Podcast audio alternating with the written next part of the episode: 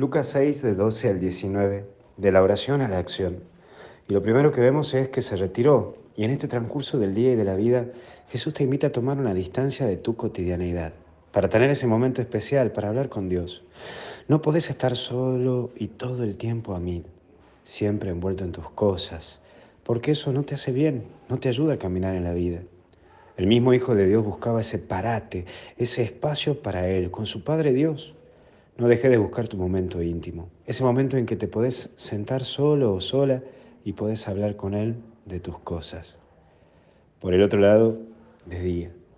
Jesús toma su tiempo para elegir y decidir, porque cuando vos elegís cosas para tu vida que van a marcar tu propia vida, tiene que ser elegido desde la oración y desde la interioridad.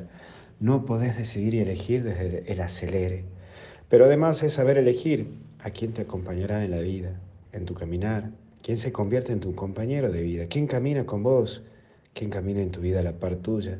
Que sea un fruto de tu oración y no alguien que solo se te pegó en la vida y ya está. Por eso entra la llanura. Todos esperaban a Jesús, pero Él toma su tiempo, primero para cuidar sus espacios, luego para distinguir su gente de la gente que lo rodea, y por otra parte el saber discernir lo que es el campo de la acción y el campo de la formación personal.